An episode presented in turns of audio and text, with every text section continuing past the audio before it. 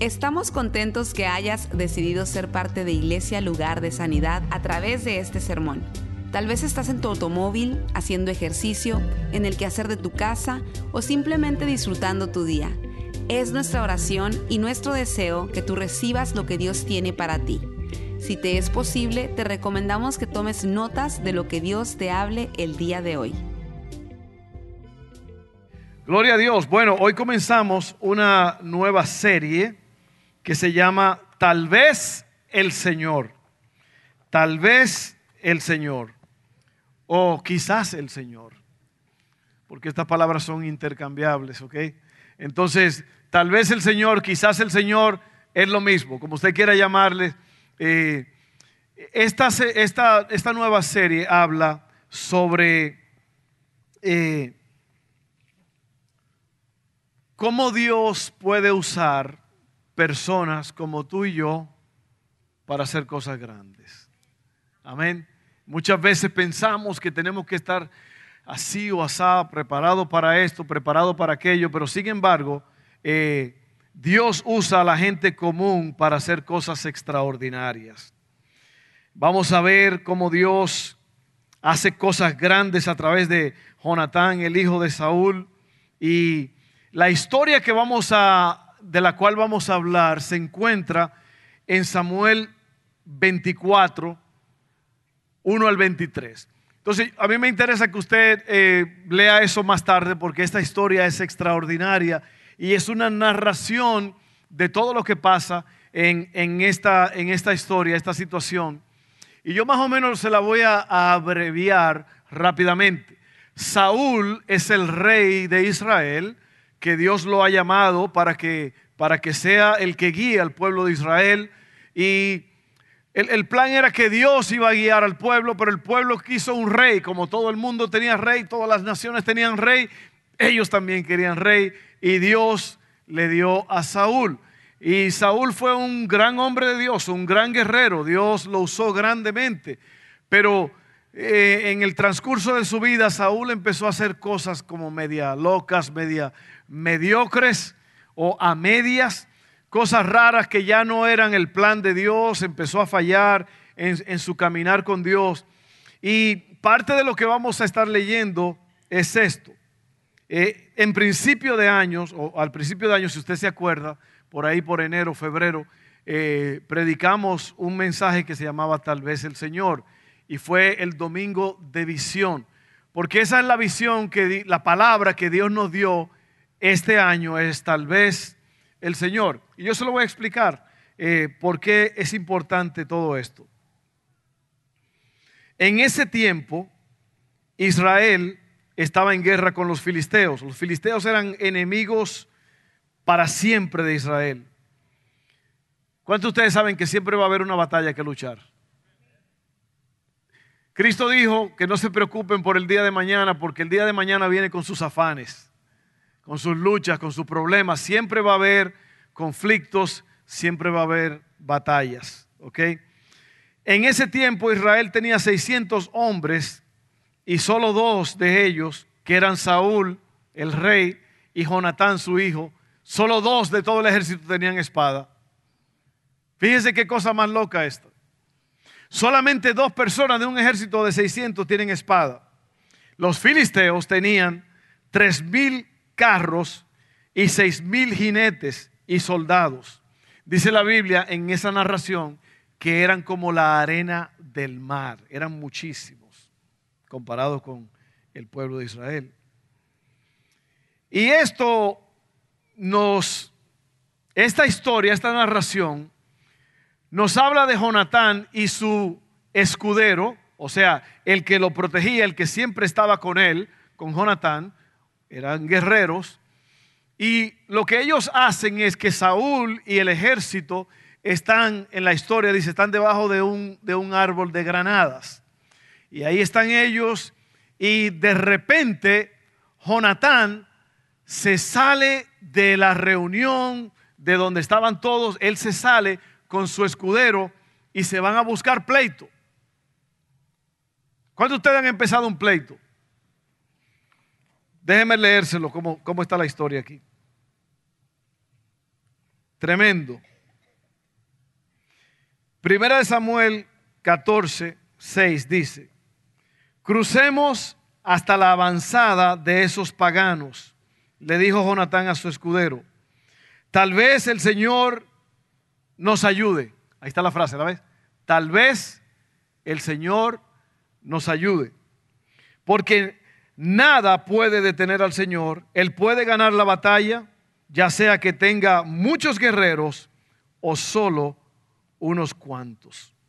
Así que la frase es tal vez el Señor, no definitivamente el Señor, o tal vez, o, perdón, el Señor dijo. Muchas veces queremos ese tipo de frases. Queremos que las cosas sean claritas. Queremos que Dios nos hable claramente y perfectamente, pero a veces no es así. A veces ocurre que es tal vez el Señor. Y en este caso, Jonatán y su escudero se lanzan y se van. Y lo que ellos hacen es que Jonatán le dice al escudero, lo que vamos a hacer es vamos a, descender por estos peñascos, nos vamos a ir de donde están cómodos estos bajo el árbol de granadas y vamos a descender por estas, eh, eh, montañas rocosas y vamos a ir y vamos a, vamos a buscarle pleito a esta gente. Y lo que ellos hacen es que tienen un plan de que vamos a decir ciertas cosas y de, acuerdo a lo que ellos respondan, si, si dicen esta cosa, nos quedamos aquí y no peleamos. Pero si ellos dicen vengan, suban y peleen, entonces vamos. Recuérdense, son seis mil hombres, jinetes, caballos, una cantidad enorme, un ejército numeroso como la arena del mar. Y estos dos se atreven se salen de la rutina, se salen de lo normal, porque como vamos a hablar ahora, muchas veces vivimos en lo normal, vivimos en la, comodidad y no queremos hacer lo que, Dios nos está diciendo que hagamos. Y usted va a ver cómo suceden las cosas en este mensaje. Miren esto, hay, cuatro cosas que yo quiero hablar hoy, cuatro puntos, y es eh, el primero es, tenemos que tomar iniciativa. Tenemos que tener, tomar iniciativa. Eso fue lo que hizo Jonatán. Jonatán estaba allí debajo del, árbol de granada y dijo, ¿sabes qué? Las cosas aquí están un poco lentas. ¿Por qué nosotros no vamos y hacemos algo que Dios nos use en algo? Y se salieron. La primera cosa es que hay que tomar iniciativa. La segunda cosa es que a veces va a ser incómodo. Es más fácil estar debajo de un árbol de granadas cuando hay sombra, cuando todo está bien, todo está pacífico, es cómodo. Ahora hay que lanzarse y bajar por estos peñascos y hacerle la guerra al enemigo, que son miles y miles con dos. ¿Se ha sentido usted a veces que está luchando solo? Que el enemigo es mucho y que usted nada más es uno, o ustedes son dos o tres. Así, que hay que tomar riesgos, perdón, hay que tomar la iniciativa, hay que, hay que enfrentar la incomodidad y luego tenemos que tomar riesgos y por último, hagamos nuestra parte y Dios hará la suya. Mira lo que Jonatán le dice a este hombre. Cierto día Jonatán le dijo a su escudero, primera de Samuel 14.1, dice así, cierto día Jonatán le dijo a su escudero, ven, Vamos a donde está la avanzada de los filisteos. Pero Jonatán no le dijo a su padre lo que pensaba hacer. ¿Sabe por qué no se lo dijo? Porque ya Saúl, Saúl estaba lento, Saúl estaba, prefería estar en la sombra, en la comodidad. Y Jonatán dijo, mejor no le digo nada porque va a decir que no. ¿Cuántos de ustedes a veces no hacen algo porque usted sabe, o usted no le dice a alguien porque usted sabe que le van a decir que no? Amén. Mujeres, cuando usted va y usa la tarjeta de crédito, ¿verdad? Usted nada más lo hace, ¿no? Porque si lo pide, le van a decir que no. ¿eh? O viceversa. A lo mejor es el hombre que quiere una máquina nueva o, una herramienta nueva y mejor no la pide, ¿no? Nada más la compra y después es mejor pedir disculpas que pedir permiso, ¿sí o no? Oiga esto, así que hay que tomar la iniciativa. Eh, cuando, y aquí está la cosa, miren, uno se preguntaría, ¿por qué este hombre buscó pleitos? ¿Por qué fue que él fue a buscar una pelea? Porque él nada más no se quedó tranquilo y esperó que las cosas sucedieran. Y lo que ellos hacen es que ellos, ellos bajan por el peñasco y hacen su, le dicen la frase, hey, tal cosa. Y esto le dicen, vengan para acá. Y, y y el escudero van. Y, y el escudero le dice a Jonatán, haz lo que tú pienses que es necesario. ¿Cuántos ustedes saben que es bueno tener a alguien que te anime, que te ayude y que te diga, fuego a la lata, como dicen en mi país?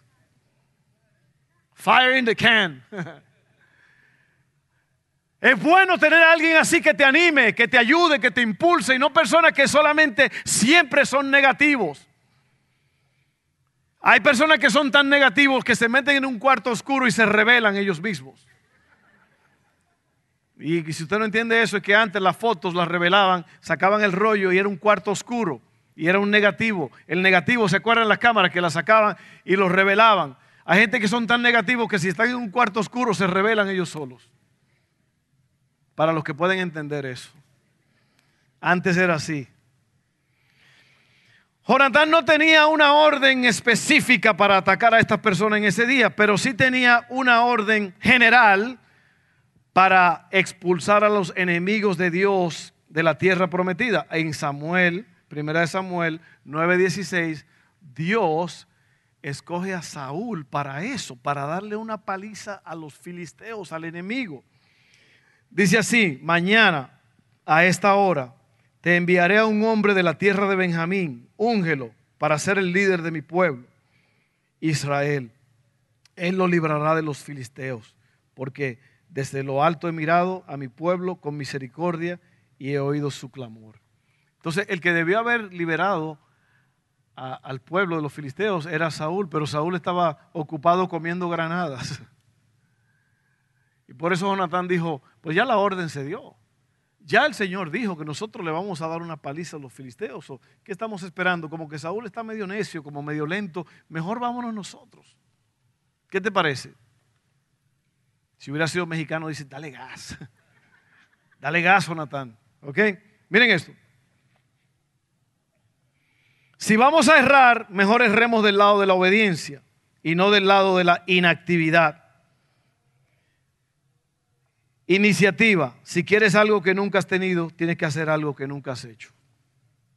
Mateo 28, 19 dice, por tanto, vayan y hagan discípulos de todas las naciones, bautizándolos en el nombre del Padre, del Hijo y del Espíritu Santo. Ahora, ¿por qué Jonatán decide ir a hacerle la guerra a esta gente?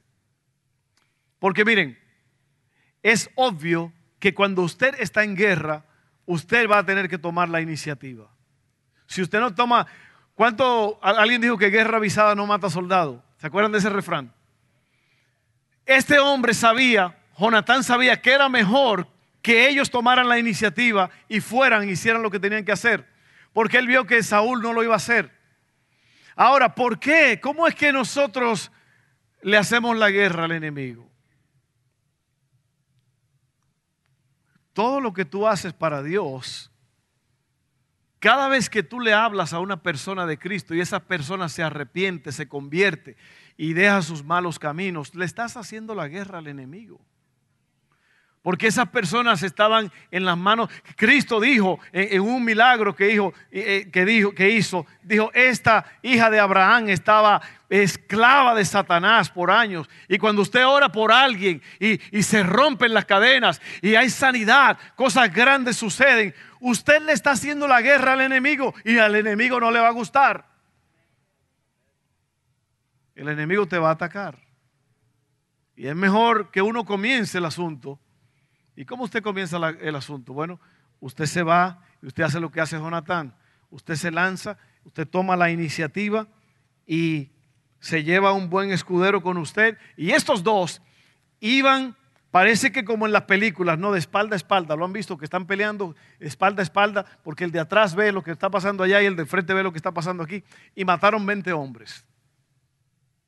Léalo ahí en en 1 Samuel 14. Creo que dije 24 al principio, pero es 14. 1 Samuel 14. Oiga bien, matan 20 hombres, pero cuando matan los 20 hombres, entonces ahora Dios se mete. Dios ahora entra ya Dios estaba en el plan, pero ahora ellos tomaron, eh, ¿cuál fue el primer punto? Iniciativa. ¿Ah? Sí, tomaron la iniciativa y hicieron algo incómodo, tomaron riesgos. Mire ahora lo que pasa. Ahora ellos están metidos en el asunto. Y eso es importante. Yo estaba pensando que el camino espiritual, la vida espiritual, no es un asunto de un día o de dos o de tres. La vida espiritual es para toda la vida. Es como el matrimonio, hasta que la muerte los separe. Y nosotros tenemos que encomendarnos a Dios. Oiga bien lo que le voy a decir. Usted tiene que ser fiel a Dios todos los días de su vida. No solamente un día, no solamente eh, un momento. Usted tiene que encenderse por Dios. Ahora esta gente se lanzan pasan, matan 20 personas. Y ahora, ¿sabe lo que pasa? Dios causa un terremoto en el campamento de los filisteos. Un terremoto. Y estos se asustan y se espantan y empiezan a matarse entre ellos mismos, los filisteos. Alguien dijo que Dios causó un terremoto para despertar a Saúl. Porque Saúl ahora como que, hey, wow, ¿qué está pasando allá abajo? Wow, se están peleando, se están matando unos a otros. Ahora, ahí se paran ellos ahora, el ejército de Saúl y sus hombres, ahora se paran y van a pelear. Y al final usted se da cuenta que Dios, ahí hubo una, Dios acabó con ese ejército. Dos chamacos acabaron con un ejército que dice la Biblia eran como la arena del mar. ¿Por qué? Porque tuvieron iniciativa. Y salieron de su zona cómoda, número dos. Oiga bien lo que le voy a decir. Déjeme leerle esto porque es muy importante. Iniciativa. Algo que tú nunca has tenido, vas a tener que hacer algo que nunca has hecho. Si quieres algo que nunca has tenido. Eh, no somos una iglesia que está bajo el árbol de granadas, ignorantes de la lucha que nos rodea Nadie se dio cuenta de que Jonatán se había ido. Fíjate, fíjese, estaban tan cómodos estos que ni se dieron cuenta que Jonatán se fue con su escudero. Saúl se quedó allí debajo del árbol a la defensiva. La iglesia fue diseñada para estar a la ofensiva, no a la defensiva.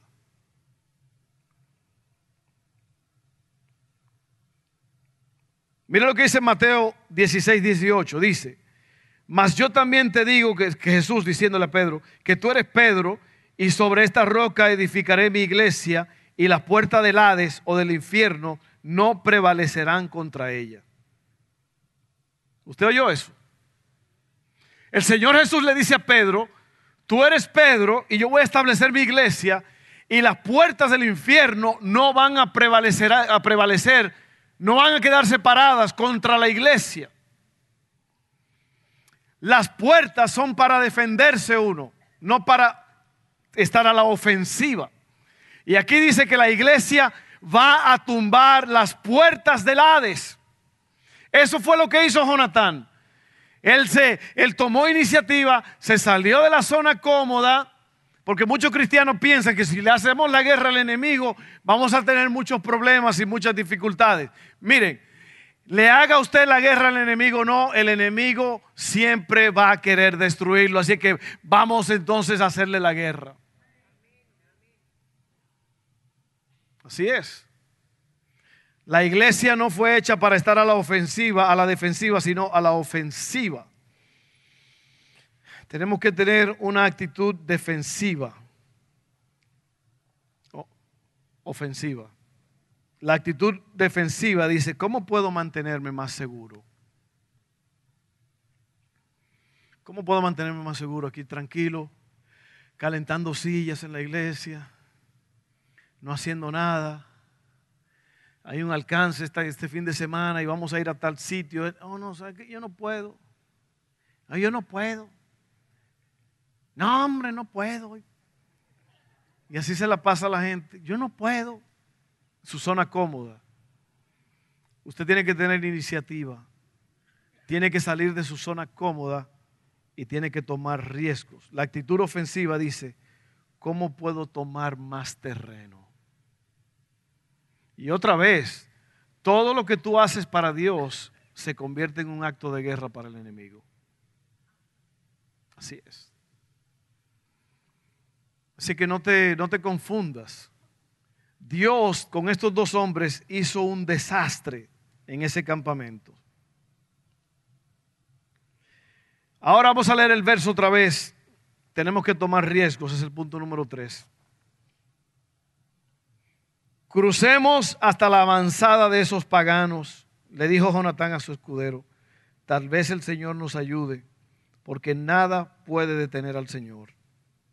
Él gana la batalla, ya sea que tenga muchos guerreros o solo unos cuantos. Y sabe que aquí yo estaba orando esta mañana en mi casa, en el patio.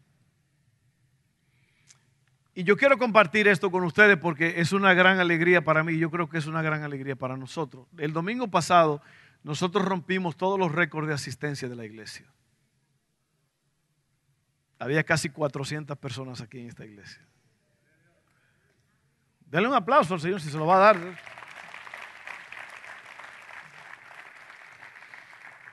Miren, eso es grande porque los números, alguien dijo que el, que el que vive por los números muere por los números, pero la realidad es que los números dicen, cuentan una historia. En, realidad hay un libro que se llama Números en la Biblia. El martes nosotros rompimos todos los récords de asistencia de esta iglesia con 237 personas aquí. Oiga bien, un servicio de, de, de mitad de semana el promedio de la iglesia en los Estados Unidos es de 50 a 60 personas. Nosotros tenemos 237 personas aquí. Entre los que estaban orando, los jóvenes que estaban arriba y los que estaban en próximos pasos. ¿Usted cree que el enemigo está contento con eso?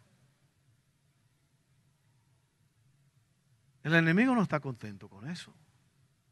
Pero la forma en que usted contrarresta al enemigo es orando y buscando la presencia de Dios y a usted no le va a pasar nada. Usted tiene que estar confiando en Dios.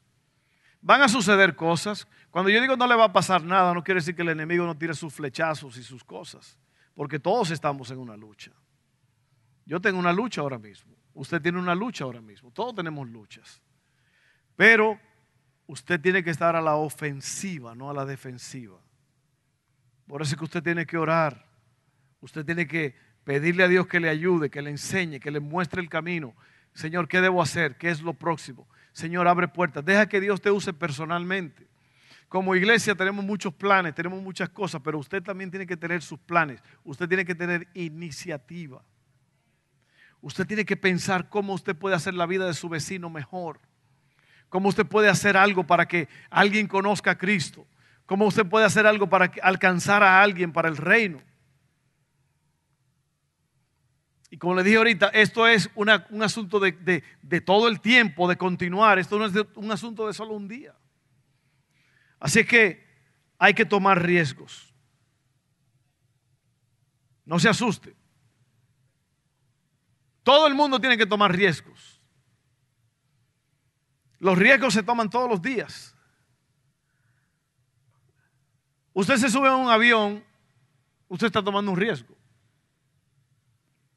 Usted se sube a un carro, está tomando un riesgo. ¿Usted sabe cuántas personas mueren en accidentes automovilísticos cada día? Cada vez que usted se sube a un carro, usted está tomando un riesgo. O sea, la vida está llena de riesgos. Pero los riesgos que usted toma en el nombre del Señor tienen consecuencias o resultados eternos. Tenemos que tomar riesgos. Haga esto, mire intentar. Cuando usted intenta algo, puede fallar. En el fallo, usted aprende. ¿Cuántos de ustedes han fallado? Usted intentó y falló. Creo que Abraham Lincoln creo que corrió 27 veces antes de llegar a ser el presidente, corrió para diferentes cosas y perdía y perdía y perdía hasta que por fin ganó. Así que usted tiene que intentar y en el intento es posible que va a fallar, pero en ese fallo usted aprende, usted crece y usted lo intenta otra vez. A lo mejor tú estás en una posición en tu vida ahora mismo que tú has intentado, has fallado, pues tiempo de aprender y tiempo de crecer y de intentarlo otra vez. Yo soy de los que creen que uno nunca es demasiado viejo o demasiado joven para hacer cosas grandes para el reino. Usted lo puede hacer ahora, no importa qué edad. Caleb tenía 85 años cuando le entregaron su porción de la tierra y mató a todos los gigantes que estaban allí. Josué y Caleb. ¿Se acuerdan de ellos que fueron los espías que mandaron para inspeccionar la tierra? Josué llegó a ser el sucesor de Moisés y Caleb era un tipo nada más que sabía pelear. 85 años. Hay alguno de ustedes con 42 y usted dice, eh, el mundo se me acabó, ya yo no tengo para dónde ir. O de 18. Y Caleb tiene 85 años y está lleno de posibilidades lleno de recursos. ¿Por qué? Porque este tipo tomó riesgos, tomó iniciativa, salió de su zona cómoda.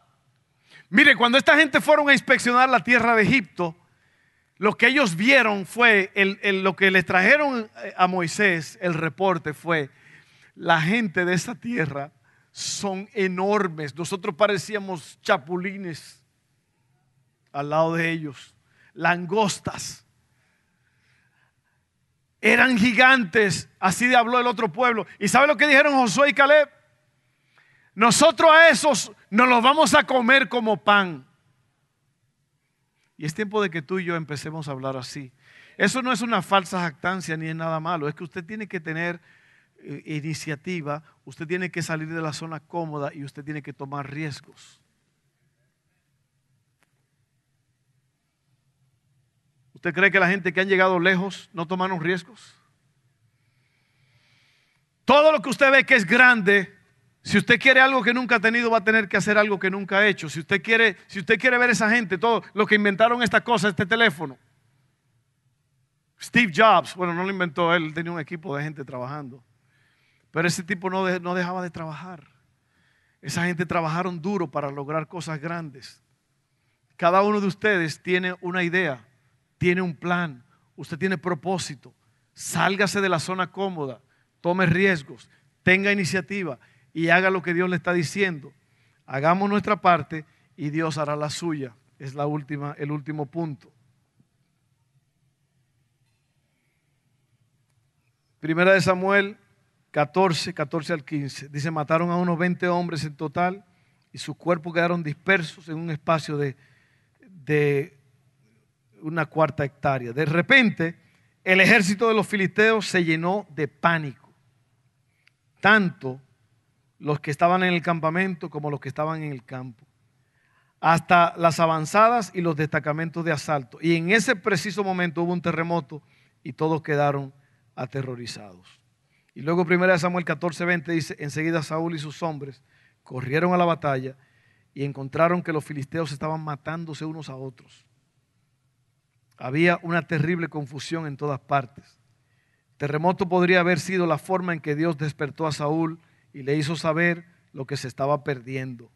Lo sobrenatural está sucediendo a tu alrededor. No te lo pierdas.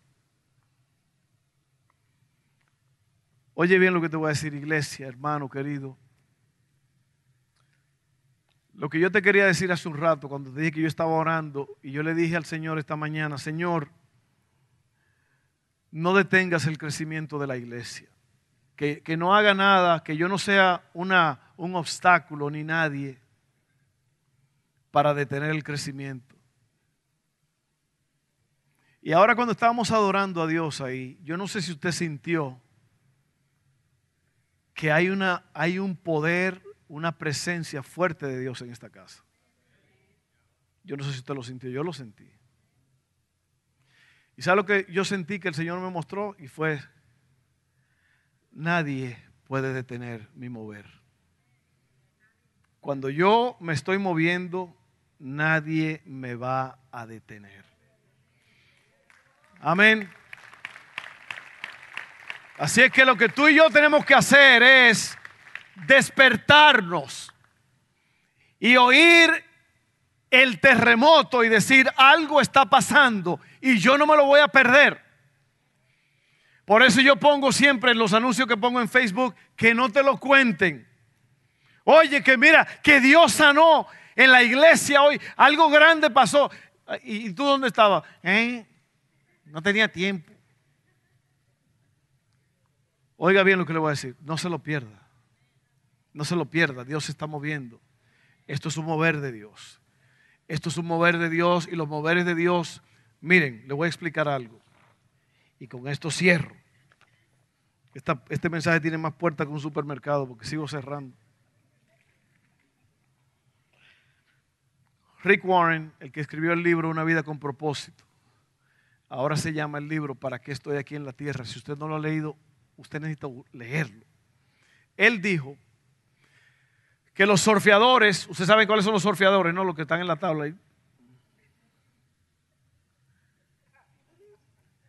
¿Usted ha visto eso? Qué increíble cómo hacen eso.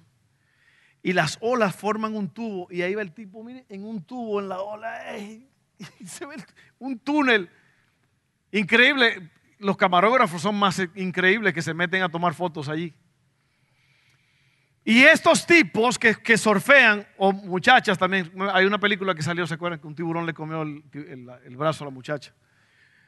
Eh, y luego ella, ella salió campeona, increíble. Pero ellos están allí, ¿sabe lo que ellos hacen? Ellos están sentados esperando la ola. ¿Por qué? Porque ni tú ni yo podemos crear un mover de Dios. Es Dios el que lo hace. Porque Dios sabe, claro, nosotros provocamos, nosotros provocamos a través de la búsqueda, de la oración, del clamor, nosotros hacemos que el cielo responda. Pero el que lo hace es Dios. Óigame bien lo que le voy a decir. Aquí la única estrella en este lugar es Dios, es Jesús.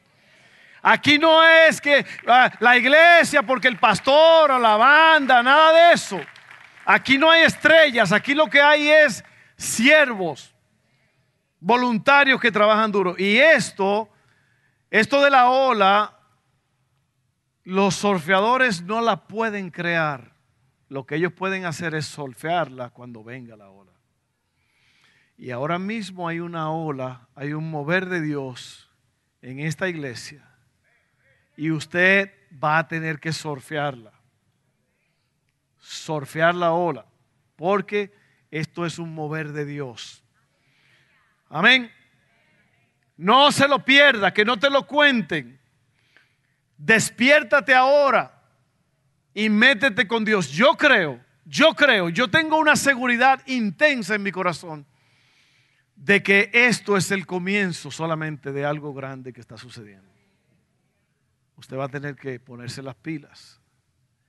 Esté sentado esperando. Y cuando usted vea que esa ola se levante, agarre y empiece a hacer lo que estos hacen, se lanzan en la tabla y van así acostados y cuando la ola viene se ponen de pie y vámonos. Amén. Vamos a orar. Recuerde, hay que tener iniciativa, número uno. Segundo, hay que salir de la zona cómoda. Tres, hay que tomar riesgos. Cuatro, haga su parte, que Dios va a hacer la suya. Veinte hombres mataron ellos, el Señor mató miles. Pero usted tiene que comenzar, usted tiene que tener iniciativa. Vamos a orar. Padre, ahora mismo ayúdanos a poner en práctica, a ser como Jonatán y su escudero, que no tuvieron miedo. Vieron una ola que se levantó y fueron tras esa ola. Y Dios le dio una batalla. Tú le diste una batalla extraordinaria. En el nombre de Jesús, gracias.